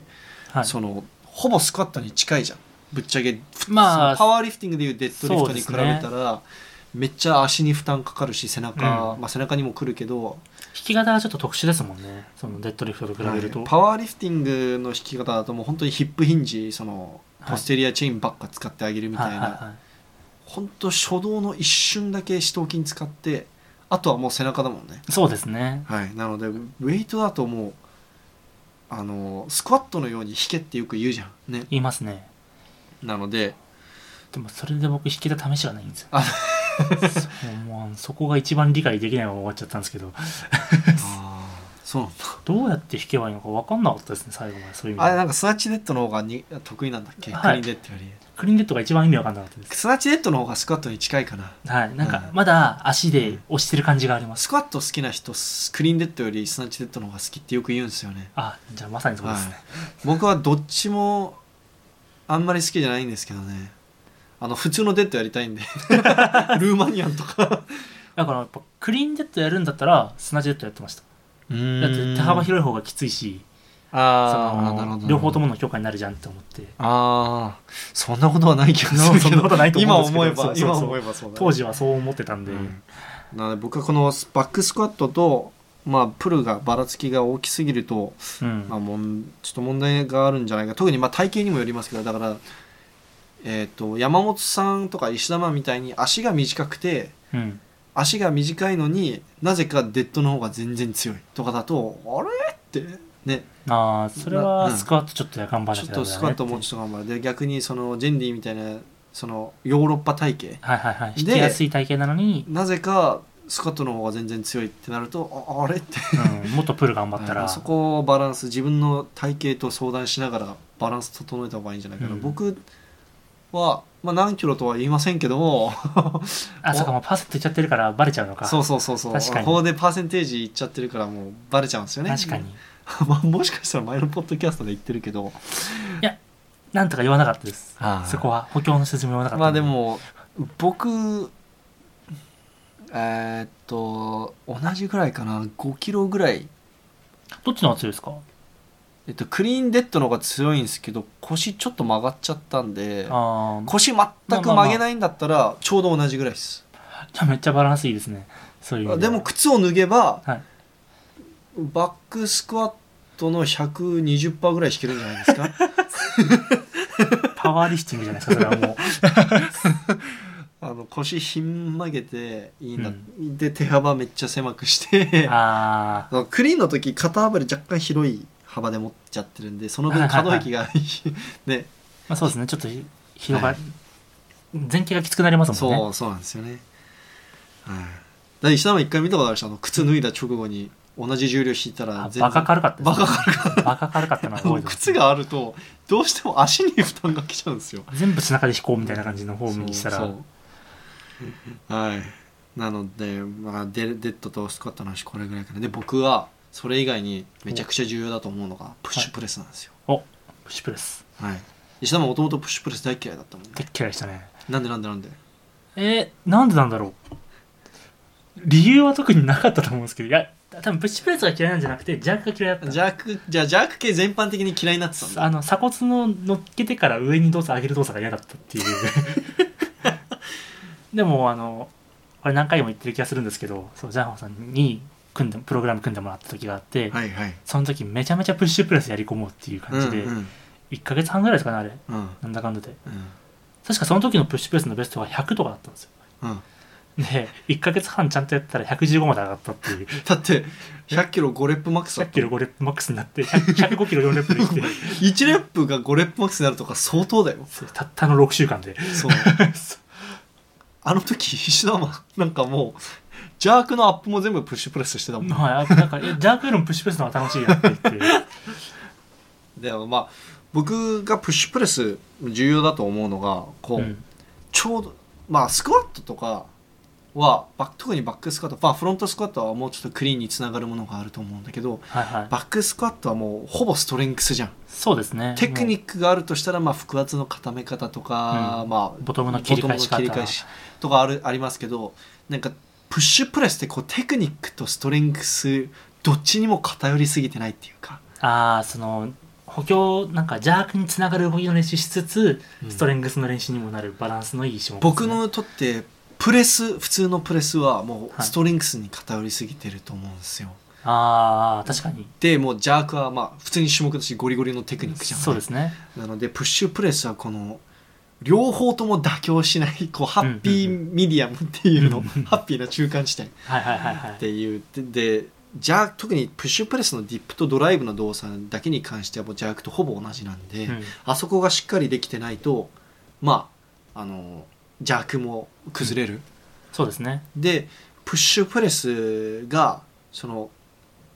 それ以外のメリットはプッシュプレスってさ、うんジャークの7割とか8割の重量でやっても結構しんどいじゃんきついですねでもジャークってさはい重たいのやろうと思えば本セット組もうと思えばもう90%とか85%近くで組んでても特ジにャーク単品だったらそんなに 単品単品セットあそのそのあうのんクリーン挟まないうんでうんジャークだけとかだったら特にボックスからだったらいくらでもできそうだもんねできそうですねね確かにあれラはックからだとちょっときついんですけどあのうん戻さなきゃいけないんで、そうですね鎖骨になのでそういった意味ではあの体への負担だからしんどいのに、体自体の扱ってる重量は相対的に低いから体へのダメージが低いうんうんかだ体へのダメージが低いのにトレーニング効果は絶大みたいなこのなんだろう、うんうんうんあの すごくこう体に優しいっていうの、あうんなんかメリットが多い多い多いエクササイズなんでそういった意味でもすそうですねごい好きですだってさ例えばジャークのベストが1 0 0キロだとしてさ、プッシュプレス8 0キロをしますあ、はい。 100 100キロ以上ジャークする勢いでドライブディップドライブしないと8 0キロって上がってこないと思う押んしで、まあ、よっぽどストレングスがない限りは押し切れないですよね。そうそうそう、まあ、基本的にその目線より上までは、うんその腕の力使わずに足の力であのうん。蹴り上げた方がいいのでジャンそうクですでねああとプッシュプレスで,、はいはいはい。はい、で腕を使い始めるのは、まあ、おでことか、まあ、目線より若干上のところからうんうんうん腕をちょっと入れて押し上げる、はい。って感じなんで僕ストレングスなさすぎたんで、頭の上超えるまでディップの力で 持ってってましたけどね。あまあそう石田版の場合ちょっとあれだよね確か三頭と肩がちょっと弱いか弱かったら、ですね足に頼っちゃうみたいなあ、そうそうそうそう。だから、プッシュプレスだけど、押してる可動域3センチみた いな。肘をロックするだけみたいな感じの。でもそれはそれで、だって邪悪の練習ディップドライブの練習ににめはっなっちゃいていたもんんで、やっぱジャークちゃんと伸びましたよね。で特にスプリットジャーカーの方ってはい潜ってなんとか取っちゃう人が結構いるんですけれども、プッシュプレスではそれができないんですよだから前に押しちゃうと絶対潜れないじいゃん、や、間違いないです、まねあ、たまにフロントステップしながらプッシュプレスする人いるけ どそれ相当ストレングスあります よ。それは。まあ基本みんなあそこで前とか後ろにずれすぎるとプッシュプレスってあの絶対失敗するんでそうですね。あのーあとはその腕の力で押し始めるタイミングとかもプッシュプレスで結構練習しやすくて、うんうんうん。そ、の差し急いじゃう人でこれジェンディ・イマム選手がイマムジェンディかイ マムジェンディ選手がま言あってたんで、言ってたんですけれどもやっぱり差し急いじゃう時ってプッシュプレスが結構いいのがそのえっとなななんて言えばいいんだろうなこう腕で押す押し早く押しすぎちゃうと絶対上がってこないんですよあれって。もうプレスに近い状態になっちゃいますよそね。うそうよっぽどプレスが強くない限りうん。そのプッシュプレスのフィあのフィニッシュあのロックアウトの動作まで持っていけないんで腕で押すのが早すぎちゃうと、だからプッシュプレスがものすごく下手な人ってうん。ただのチーティングプレスみたいな感じになっちゃうんだよねああ。ほぼ腕で押してるけどちょっと反動で膝使ってるみたいなそうですね。だから、うんあくまでも邪悪に向けた補強だぞっていうふうな意味合いそうそうそうでそう捉えるんだったら、本当にプッシュプレスは一番有効かもしれないです、ね。プッシュプレスそうですね背中とか僧帽とか肩とか三頭にもしっかりは効いてるんですけれども、うん、僕は基本プッシュプレスやるときは足のエクササイズっていうふうに捉えながらやっていますじゃゃないとみんな腕で押しちゃう差し急いじゃうんでああ、そっか、確かそにう。まあプッシュプレスの場合押し急いじゃうはいはいはいはい押し急いじゃうんでなのでそこですかね、うん。うん、プッシュプレスどんぐらいプッシュプレスの割理想的な割合とかってあるのかななんかありますよね。70%まからあ80%ぐらい、邪悪のベストの何パーセントか、なんか昔そういうページがあったと思うんですけど、僕が知ってるのはプッシュプレスのベスト大体スナッチ説あ、僕そんぐらいです。だよねてか、持っててこか同じですみ。んなそんぐらいなのあでもあの、まあ、僕換算で言ったら僕プッシュプレスのベストが邪悪のベストの84%ですああ意外と80%ぐらいじゃないですかだから8な80%ぐらいなんだかな大体みんなそんなもんじゃマないッですか、クねスラング170とかやってたよねあいつおかしいよなでも邪悪も220ぐらい215やった15かあでもそう考えるともうあそう80%かです79%ですやっあぱあでも80%マックスラングが170キロスナッチする日は一生来ないな、フォームは綺麗なんですけどねフォームめっちゃ綺麗だけど150が限界なんで なんかなかなか取れないですよね、持田さんも170ですっけ100でも持田選手あんまり重たいのやらまなあいですね、確かにだからプッシュプレスすんごいやり込んでる選手で言えばあ宮本160ぐらいやってるかなやってますね、うんなあとは160200あちょうど80%か誰ですかね村上選手ああ村上選手今あ回じゃないですか村上選手はもまうあ、スストトレレンンググススがが強強すすぎてぎて。だからあとはあでもそれで言ったらあの知念です知念選手ちょうど 80%, 80%あ結構妥当なのかな80%前後にだから多分なそうですねっちゃうんじゃないですかあジャークができるからプッシュプレスができるどどっちが先かは分かんないですけど、うんうんうんけど逆に言えば目標をそれくらい立てとけばそのスクワット以上に相関はあると思うんでそうそう俺もそう思うそれは間違いなくあって、特にラックからだったら、うんうんそう。うんなんで、その、まあ、邪悪の技術が足んなくて上がらないってのは置いといて、うんその技術的なレベルがある程度来てるんだったら、プッシュプレスがある程度上がれば、それに見合った計算値の邪悪は多分最低でも上がる。うんで、邪悪がうまかったりとか、まあ、するんだったら、もうちょっと上がる。だからまずみんな、その、80%ぐらいはまず目指す。もしも上がってないんだったら80%ぐらい目指すといいんじゃないかな。うんまあ、ストレングスも同時に強化できるんで、い俺割合どうなんだろういんじゃないですか、あ結構。ちょっと待ってラックからだからあ、そっか。 77%もうちょっと強くした方がいいいですね、そしたら。いやで俺プッシュプレス苦手なんです よじゃあなんかもともと大好きだったんですけど、うん。なんかなんかですね、うん。で後ろに行っちゃうんですよねも、プッシュプレスするとき、ちょっとだけ後ずさりしません足、体全体が。あだからその体が後ろ行っちゃって前をし前差しになっちゃうんですよ、ああ、それにか、バーはついてってないんですね。そうそうそうだからあー真上に上げたいじゃんはいはいはいはい。体が後ろにズザっていっちゃってはいはいはい。いきますね。よくうんちょっと下手なんですよ ねこんだけ語っといてね僕の方が強かったっていうオチですもんね、そこは。 なんか。いやでもい今なら勝てるいや、今な、なんか一時期やってたじゃないですか、それ。うんその、バトってたねそう、バトってて、うん、その勝ち負けを繰り返し てた。 どんどんどんどん俺のクリアンドジャンクのベストを予想しやすくなってきたねこれいや、どうだろう。でも、あの、何か一個基準を与えないと分かんないじゃないですか。 そうだねまあ、うん逆に言えばそれを与えちゃうと全部分かるんですけど。マジで、 まあ、プッシュプレス、ちょっと頑張ります。もうちょっと頑張ります。80%まで持っていけるように。今77%ぐらいですよね、まあ、逆に、邪悪がうまいっていうふうに捉えられるかもよ。ああそうでも邪悪をもっと伸ばせる可能性がそあうるですね。正直、今のストレンクスだと、邪悪これ以上伸ばすのは、ちょっと難しいですね、し難しい。うんてか、不可能と思ってます。ま あなんで、ちょっと頑張ります。そうですね、はい。で、プッシュプレス、なんかプッシュプレスやんないで、プレスばっかやってる人が結構いるんですけど、プレうんうんスがウェイトの補強につながると、うんうんまあその信じて、まあ、めちゃくちゃやり込んでるみたいな、うんでまあ実際にウェイトにとって素晴らしい補強ではあるんですけれどもうんみんなが思ってるほどいらないんですよね、まあ、例えばそうですね石田マンとかベスト72.5キロだっけプレス70あえっとえちゃんとしたプレスは70ですああものう反動つけてそうあの一回押し切れなくて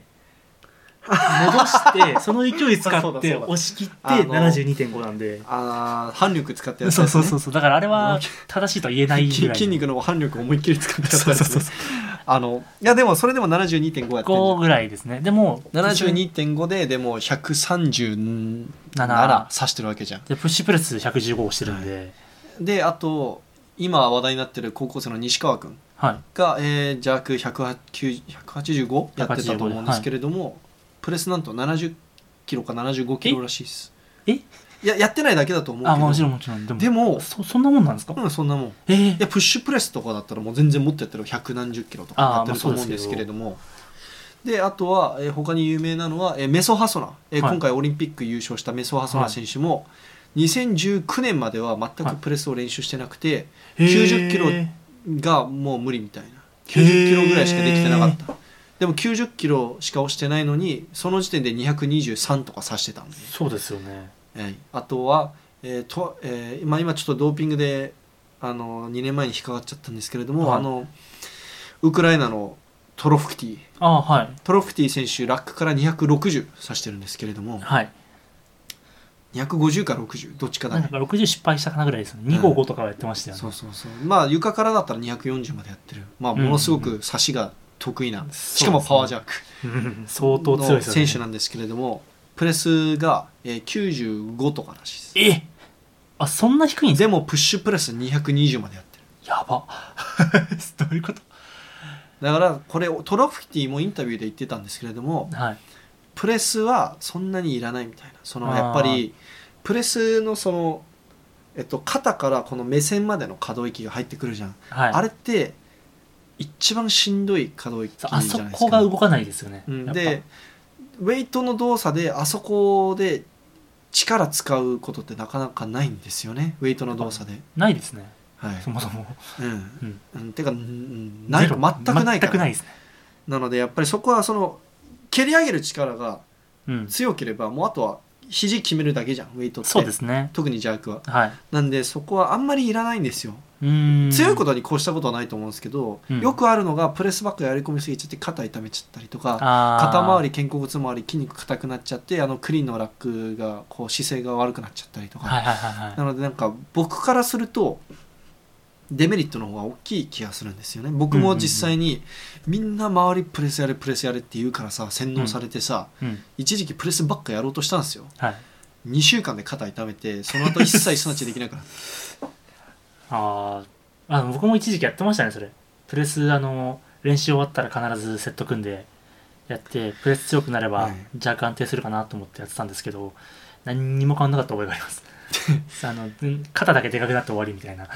でその今はどうか知らないんですけど山本選手がまだ部活生として、まあ、ウェイトやってた頃はもう練習の始ま一番最初にうんその大学生大学だとメニューでととにとりあえず最初プレスからやるのが当たり前だったらしいんですねへえでもそれってそのプレス時代の頃のメニューがメニューと文化がいまだにあ続いてるからそうなってるだけであってこれなんかちゃんとしたその根拠があるわけではないみたあいな、はいはいはいはいだから山本選手が言ってたんだけど、うんだってお前よく考えてみお前筋トレしてから種目やってるようなもんやでって言ってた、ね、確かにそうですね間違いねえと間思って違いないですね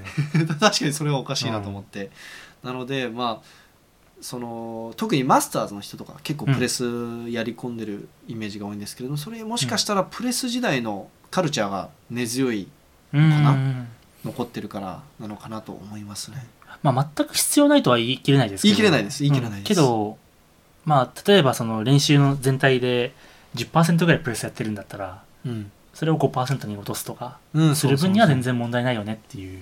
ことですもんね。僕はもうあの肩のリハビリ程度でダンベルで片方ずつプレスやってますそのやっぱりうんうんうんバーベルでプレスやっちゃうと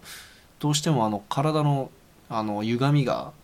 なんか変な押し方しちゃわない重くなっあてなくりるますなとりま特すになんかセット組んでやってると最後らへんのレップさそう強い方だけ先に上がっちゃってそうあとひねりながらこそうそうそう体使ってなんかやつみたいな脊柱ひねひんひん曲げながら上げるよ ねうなりますね多。分あれが良くないなと思ってあのだってただでさえツナチとかジャークで体歪みまくってんのうんに、うん、 だなかんからとどめさしそうな動きしそまうすそようね。そうそうそうなので余計肩痛めちゃうんじゃない、うんねえかなと思ってあのダンベルで肩ほずつやってるんですけどなので、えー僕はあのープレスするプレスは最低限で、うんうんうん重要えっ、と補強として、えープッシュプレスの方が重要性があるのかなとうん思います、はいプッシュプレス嫌いな人多いんですけれどもねあんまりやらない人多いですね、うんまあ、うんでも伸びたら楽しかったんで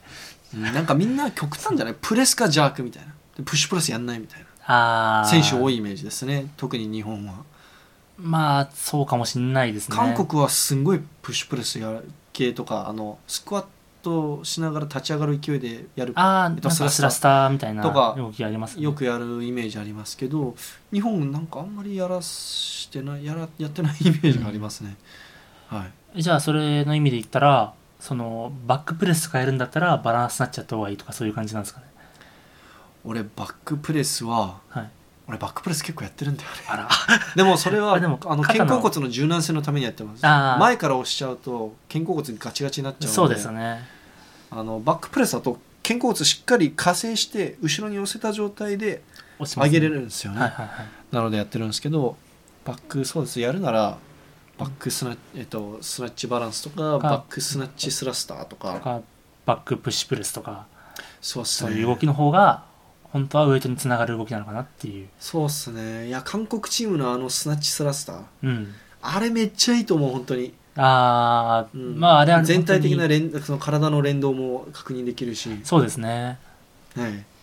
いやあれ2 0 0キロぐらいフィオップ選手やってたなあれすごいやっなてましたねジンニューソンも182レップ23レップぐらいやってたねうん本当にスナッチにできる重量ぐらいは最低でもやるぐらいのそうっすねあ楽しいっすよあれ僕は100キロ3発とかしか上がんなかったんで、僕はなぜなかんプッシュプレスよりそっちの方が、えっえでもと、本来あっちの方が上がりますよね多分可動域的な問題で考えたらその足の力もっと使えるからってこと使えるしその手幅も広い分可動域狭いんであそのちょっと押したらそのままその位置にはまるはずなんで押せるはずなのにあ、ちょっと僕は押す方向が分かんなかったのは正直ありますあれ難しいっすあれなんかだらまっすぐ立ち上がらないといけないんでそうちょっとでもクッて前後揺れちゃったスらクワットの軌道確認にもいいと思いますよ、あー確かに本当に軸に乗せてまっすぐ立ち上がらないとその重心がちゃんとこう一直線上にないと、うん難しいですちょっとでそうも押し切れないですよね、後ろにずれた時めっちゃ怖くないめっちゃ怖いあ終わった あーっつって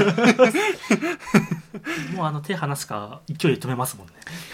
なので、えーぜひあのー最近ちょっと同じことばっかやってて飽きてきたなって思ってる方は、うんバック、えースナッチ幅でのスラスターとか、はい、えー、とプッシュプレスとかうんやってみてくださいプッシュプレスね俺もう一個いいと思うのが、はい邪悪って結構あの関節を決めに行く動きじゃん、そうですね痛めやすいじゃん肘をロックしうんに行くんでやっぱ、そ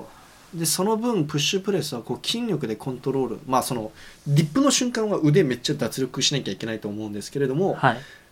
この、えーロックアウトの瞬間は結構自分の筋力でコントロールしながら上げてんじゃん、そうですねでその分あの関節へのダメージ少ないと思うんだよね確かに扱ってる重量的にもそうだけもどう優しいしその動き自体があんまりダイナミックじゃないんでダイナミックな動きを取り入れば取り入れるほど関節が、ね、ガタうんうんうガんタつくんで、はいうん確かにそうですねなので、えープレス、まあ、僕は自分の肩が痛い痛めやすいっていうのも理由があってプレスいらない説をこう昔からこう唱えてるんですけれども、結構昔から言ってるよ昔から言って ますね会った時からずっとその話がでも一応プレスお前と同じぐらい押してるからじゃあプッシュプレスもっと押してくださいはい、はい、 失礼いたしました。でも石田マンにはこの圧倒的なこの200キロフロントスクワットしてるっていうこの圧倒的な脚力があるん で、あのあまり比べないでほしいです。 まあ、はいそれを言われたら何も言えないですだっていや俺200キロフロントスクワットできたら俺超練習楽しいと思う。クリーンで重いと思ったことないですよね立つ時にだよね。だって潜れ潜れたらもう絶対立てるもん。 その潜ってどうにかしてずれてもいいから乗せちゃえばあとはボトムで強引にグイッグイって上げて超級みたいな上げ方する。あのなんかボトムでボンボンボンボンやってて、うんうんいつかハマる位置まで乗ってったら強引に立てるんだよてかなんならずれててそのまま勢いで立ったとしても前足バンって出しながら例えば上がっちゃうんで、 いやー羨ましいですあの足あのスクワットが苦手なリフターなんで、うんある意味そういう意味では反対でいい感じですよねそのお互いのない部分があるんで俺あのフロント115キロではいクリーン100キロやってるから確かパーセント上的にはえぐいですよねうんそうっすね立つのきつそういやあの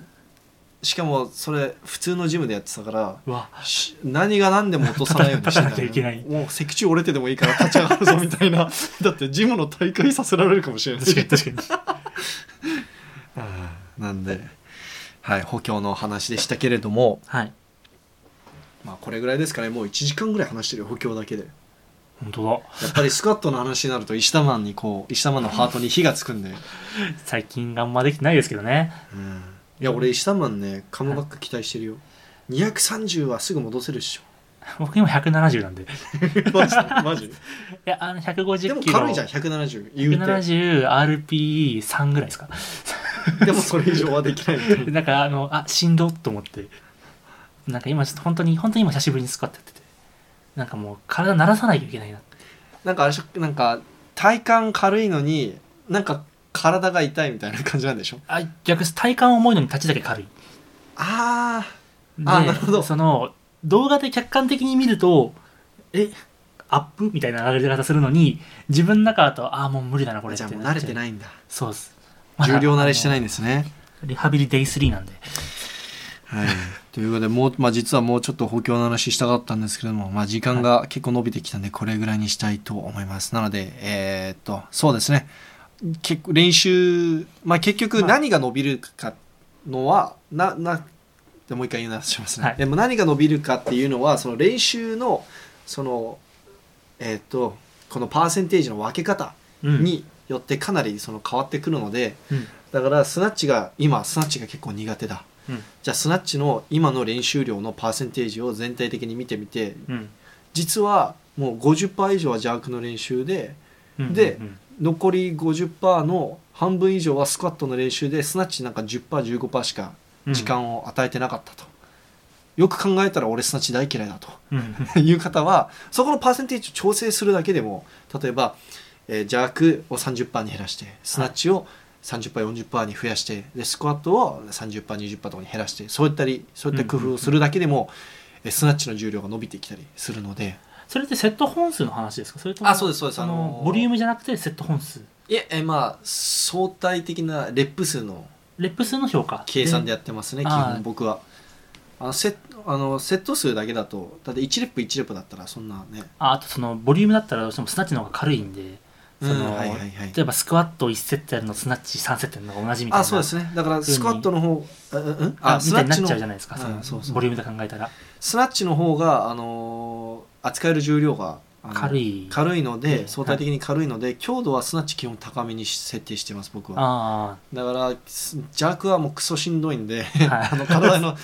重扱える重量もそうだし体に対するダメージも大きいんでやっぱはいりそこは基本的に70%から75%に設定してます、うんうんうん本当に調子悪い時は 65%70% とかあああもうそこまでで来るとフォーム連だけどねそうですねだから80%たまにたまに80%から85%を触ってうん基本的には70から75%で組んでますでうんもスナッチは基本的に75%から80%で組んでたまに90キロ触れたらラッキーって感じあ大丈夫ですか今ちょっとだけああ90ああ90キロじゃなくて90%ですねすい ませんいや俺の 90%90 キロじゃないよいや本当だよ本当だよ確かに本当にそうちょっと違います うんちょっと、おい、ちょっとやめろよ。おいおいあ、もう、もう、あのき、もう、あの、キーホルダーの、もう、企画があれ、もう企画終わりっす。いやでも分かんないあの計算と計算する人がいるかどうか分かんないんで、なのでそのそうですねだからそそこであの強度と、うんうんまあ、ボリュームをうまく計算しながらやればそれだけでも結構伸びるって自分でもあの体験しているんで、そうですね、は確かい、にだって石田マンってシンプルにジャーク系の練習増やしたらジャーク伸びたもんね乗りましたね、うんいやちょっと思うんですけどねワンクリーン2シャーク15セットとかなんかよくやってたんです け どやってたね、スナッチ3レップ15セットとかよくやってたんですけどでもなんか確かになんかそういう単調な練習だけじゃないんだなっていうのはただただその上げることだけに意識しちだゃっってててプッシュプレス 5×5 とかやってたもんねやりましたね 5×5 あれ二度とやりたくねえ なあのメニュあーでもちょっと逆に今やりたいですああマジでそ確かのあれやってからジャークやったら多分調子すぐ戻ると思うんでになんかベース作りにあれはいいなっていうのは思いましたけど、なのでその、まあ、パーセンテージあとはあの補強の偏り、まだストレングスに偏りすぎてないかとか、うん、うんうんはい、を見ていくといい感じにその自分の今後のメニューの組み方がこう良くなっていくと思います、そうですねはい、で最後の最後にはやっぱり宣伝でございます、はい来週にやっとついにあれちょっと待って今日が2月12月2日なんで12月2日なんでやっと来週ついに、えー、WeLiftWeights のウェイトリフティングあリニースリーブだニースリーブうんうとあとちょっとまだ確定ではないんですけども来週できれば同時に、えーウェイトリフティングテープも販売開始したいと思いますははい、なので、えー先えっと前回も言ったんですけれどもニースリーブ 5mm と 7mm 両方ありますので、うんあのまあ、しっかりとあのサポート力が欲しい方は 7mm であの、繊細なリフティングをするからそのすごい普段から深くしゃがむしはいあんまりその膝の裏にこう生地が詰まってほしくないっていう方は 5mm をぜひ試してみてください、はいあと、えーウェイトリフティングテープ多分国内だと販売してるの俺だけになるんじゃあないの生地のタイプは販売してなあいと思いのます、生地ね、のタイプで、えっと、ちゃんと5センチの幅であの6.9メートルはいまであるのは多分僕が初になるのかなそうとですね思いますであれ結構あの6.9メートルって相当長いので、うんあのねえ俺がね3 3.5人分ぐらいのジャンボって考えるとねおかしいか基 準、んあそっかうんなのでジャンボがね3名以上いると考えるとうねん相当長いんじゃない相当長いですねまあ、練習15回から18回分ぐらいになります、まあ、はい選手によって、まあ、ぐるぐる巻きするタイプの人だったらもうちょっとあの早く終わっちゃうかもしれないけど、うんまあでも結構な回数使えると思ったらそうですねテーピング、まあ、僕指ちっちゃいんであんまり巻きすぎ巻きすぎちゃうとシャフトが太く感じちゃうんであああの1.5周ぐらいしかしてないんですけれども、はいまあそのテーえーまあ、基本23周ぐらい3周ちょっと多いから2周ぐらいですかねそうですまあそれは好みによって、はいまあ使うやってみてもらって、たまにおかしいぐらい巻いてる人いるよな僕ですかああ え何周してる石田マンあのよく売ってるそのテーピングがあるじゃないですかはい短はいいはいはいやつだと、えっと、重なるように親指の根元から爪までやるんでだから合計で4巻きぐらいあでもそれはちっちゃいからでしょ幅があでも普通のサイズでも結構え何重してる何重何重に巻いてる多分一番重なってる部分だと4 30ぐらいかなマジにでなっててだから指が曲がらないぐらいが好きだったんですよ 痛くないあだんだんなんか最初だけ痛くてメインセット入るぐらいには馴染んできてあの、ウィーリフトウェイツのテ,、あのーテーピング は、その、伸縮性も抜群で、はいあのーそそんなガチガチに巻かなくても大丈夫な そんうで、ですね、あの、肌触りもいいですし、はいあと、あの、低アレルギー性なんで、うん、まあ、結構、あの、肌にも優しい。そう肌荒れする感じじゃないですねそうですね。なので、ぜひ、えーまあ、で、さらにその上から、あの、端膜とか塗ると、さらに、あの、グリップ力と、えー耐久性が上がるんで、うんはい、ぜひ、えー興味ある方は来週楽しみにしておいてください。はいあのツイッターでもあの宣伝しまくっておくんで、はいはい、今回も以上になります。世界選手権ないの残念だね。まあ、まあか確定じゃないけど。そうですねだからインカレがあるんで来週そうですね。僕あの実はインカレなんとか、えー特別に許可をいただいて撮影行けることになりまして、で来週の火曜日からインカレスタートで、はいえっ、とライブ配信もあります。はいなのでぜひ、えーそれつそれもツイッターで、えー随時シェアしておきますので、ライブ配信チェックしておいてくださいでもしかしたらでかいカメラ構えてるお兄ちゃんがいるかもしれないそれ多分僕です、特徴ちょっと写真貼っとけばいいんじゃないです か 俺アジア選手権の時、はいライブ配信のスクショで「ジャンボさんミッケ!」って来てたよなんか 俺の後ろ姿とあ確かにあのシャシャツの色でなんか見分かったらしくいてや見えました確かに はい、なので、えー楽しみにしておいてください、まあ、世界選手権ほどエキサイティングではないのかもしれないけどあの若者たちのね、そうですねうんやっと国内で撮影できますもんねうん今回もだいぶ厳しかったですけどね、うんあのいけるかいけいけるかどうか分かんないみたいな。うんうんでたまたまそのなんとか学連の人と連絡がついてあの、うんうん特別に許可をいただいたって感じなのであのあまり目立たないよう にしようと思ってます、はいまあ、僕ワクチンも打ってるんでね大丈夫だとは思うんですけども、まあそんなマスクつけてちゃんと、はい、もうフェイスシールドいやそれは目立つからフェイスシールフドェイスシールドつけていいんじゃないですかいやそうももう俺だけつけてると浮く じゃんう一層腕に広報っていうそれはもう嘘じゃんそれはもう嘘じゃん候補じゃないじゃ広ん報は事実じゃないですかあれいやでもそのうんただの SNS やってる人じゃんその業界からするとね,、まあまあそうです業界からすると僕はただの SNS のねはい